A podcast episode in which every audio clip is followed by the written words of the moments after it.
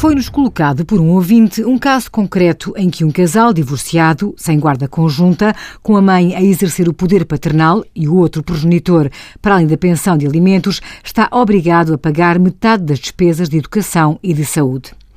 A possibilidade de usufruir de dedução quanto a despesas efetuadas com o dependente requer que o progenitor inclua a criança ou jovem na sua declaração de rendimentos modelo 3 como dependente.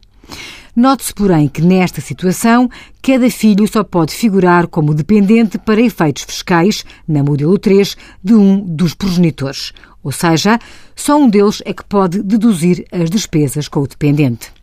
Neste caso, o pai poderá deduzir os montantes que lhe compete a si pagar, não como despesas de saúde ou de educação, mas sim como pensão de alimentos, valor que resultará do montante pago em dinheiro acrescido das despesas de saúde e educação que forem do encargo do pai.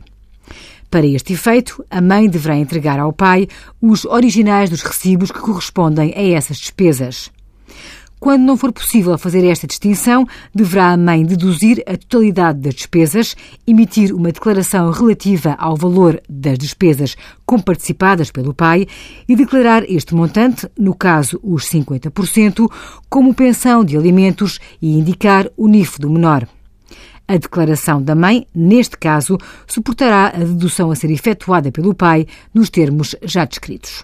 Envie as suas dúvidas para conselhofiscal.tsf.occ.pt.